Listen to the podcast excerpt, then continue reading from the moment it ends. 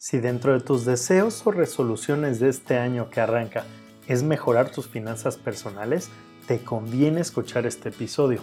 Aquí te voy a poner los 5 mejores tips que te puedo dar para mejorar sustancialmente tus finanzas si tienes deudas, no puedes ahorrar o no encuentras cómo empezar a cambiar tu situación. ¿Listos? Aquí vamos.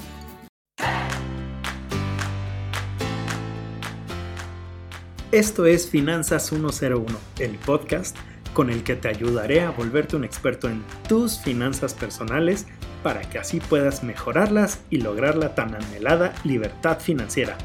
Mi nombre es Ángel Somoano y te doy la bienvenida.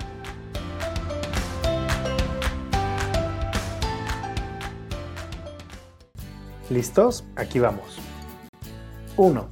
Moderarse en gastos. Ya es enero así que hay que dejar de gastar como si fuera diciembre. Seguro has escuchado hablar de la cuesta de enero, pues es básicamente la cruda financiera después de los excesos cometidos. Recuerda que el paso número uno para generar riqueza es siempre que vivas con menos de lo que ingresas, para que te sobre dinero suficiente para que se pueda ahorrar y posteriormente invertir, lo cual es simplemente presupuesto, presupuesto, presupuesto. Tatúate la regla del 50-30-20. Destinar 50% de tus ingresos para el pago de servicios y el costo de vivir, el 30% para tus gastos personales y un 20% para ahorro e inversión. Y si tienes forma, compara contra el año pasado. Si quieres más saber sobre este tema, tengo un capítulo específico sobre el presupuesto. Búscalo. 2. Manejo de deudas. Las deudas son compromisos económicos que tenemos con otros. Si ya adquiriste una o varias, hay que cumplirlas para evitar que nos generen intereses y problemas para más adelante. Así como los alcohólicos anónimos, el primer paso es reconocer que tenemos una deuda y si no está bajo control hay que enfocarse. No hay nada peor en el mundo para tu vida financiera que tengas una deuda ahí que ni te quieras acordar, pero que te va a explotar en la cara más adelante. Paga tus tarjetas de crédito completas, no nada más el mínimo. Y si no estás pudiendo, busca cómo reducirlas, diferirlas, negociar o parcializar los pagos. Genera ingresos extras para poder pagarlas y ya no te endeudes más.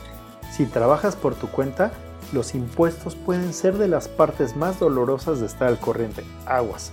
Y si te retienen en tu empleo los impuestos, conoces las deducciones personales y las aplicas, allá hay un dinero por recuperar. 3. Dar prioridad al ahorro e inversión. Este es uno de los deseos más populares pero que también se olvidan más fácilmente. No hay ningún buen inversionista que no haya empezado como un buen ahorrador y si no puedes hay que forzarse a ahorrar. Métodos hay de todo, formales e informales. Abre una cuenta de ahorro específica o separa en tu cuenta. Haz una tanda, un plan semanal durante todo el año o contrata un plan de ahorro con una aseguradora. Lo que sea, pero haz algo.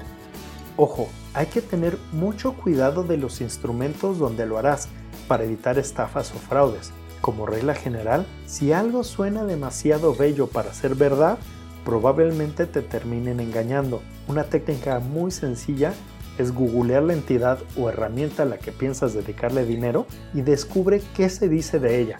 Si hay muchas quejas de fraude o estafa, esta es una mala señal. Recuerda que hasta el hate normal tiene sus límites. Pon dinero a trabajar. Si tienes dinero así nada más en la cuenta corriente o inviertes en CETES o pagarés bancarios, estudia opciones con el mismo nivel de riesgo que te den mínimo la inflación. Hay un montón de opciones aquí de instituciones financieras formales, como casas de bolsa, aseguradoras, etcétera, que te pueden ofrecer formas para ganarle la carrera a la inflación récord que estamos teniendo. Y si ya estás en eso, inicia un fondo de emergencias. 4. Genera un plan financiero con metas realistas, que esto va desde sanear tus finanzas, generar y acrecentar el ahorro, hasta decidir cómo y dónde invertir. Ve paso a paso, porque la parte más importante es no caer en la frustración de empezar en grande y fracasar, sino de generar un hábito que te pueda volver mucho mejor. Si no tienes idea de qué hablo, tengo un capítulo que se llama Objetivos financieros a lo largo de la vida Ahí te puedes dar un norte de dónde empezar de acuerdo a tu edad.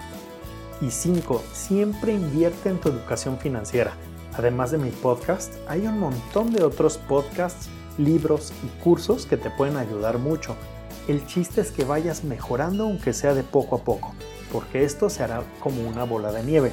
Cultivándote financieramente de repente notarás cómo irás avanzando casi sin darte cuenta. A mí me pasó, así que puedo dar fe de ello y de que funciona. A modo de cierre, te dejo estas dos reflexiones que deberían hacer la gran diferencia cuando quieras aplicar todos estos conceptos a tu caso. Conócete, entiende cuál es tu perfil y acepta tus limitaciones. Lleva una vida de acuerdo a tus ingresos. Dice el dicho que el secreto para volverse rico es vivir por debajo de tus posibilidades. Y ten presente siempre darle poder a tu dinero, que todos tus gastos tengan un objetivo. Hoy es más importante que nunca el ser conscientes de qué gastos son innecesarios y eliminar los que salgan de nuestro presupuesto. Si quieres mejorar tus finanzas, no hay de otra. Gracias por escucharme y recuerda esparcir la palabra, que seguro hay alguien a quien este audio le servirá. Platícame cómo vas personalmente con estos temas, qué necesitas cambiar y si te puedo ayudar en algo. Recuerda mis redes sociales, Facebook e Instagram como AsombraTMX y hasta la próxima.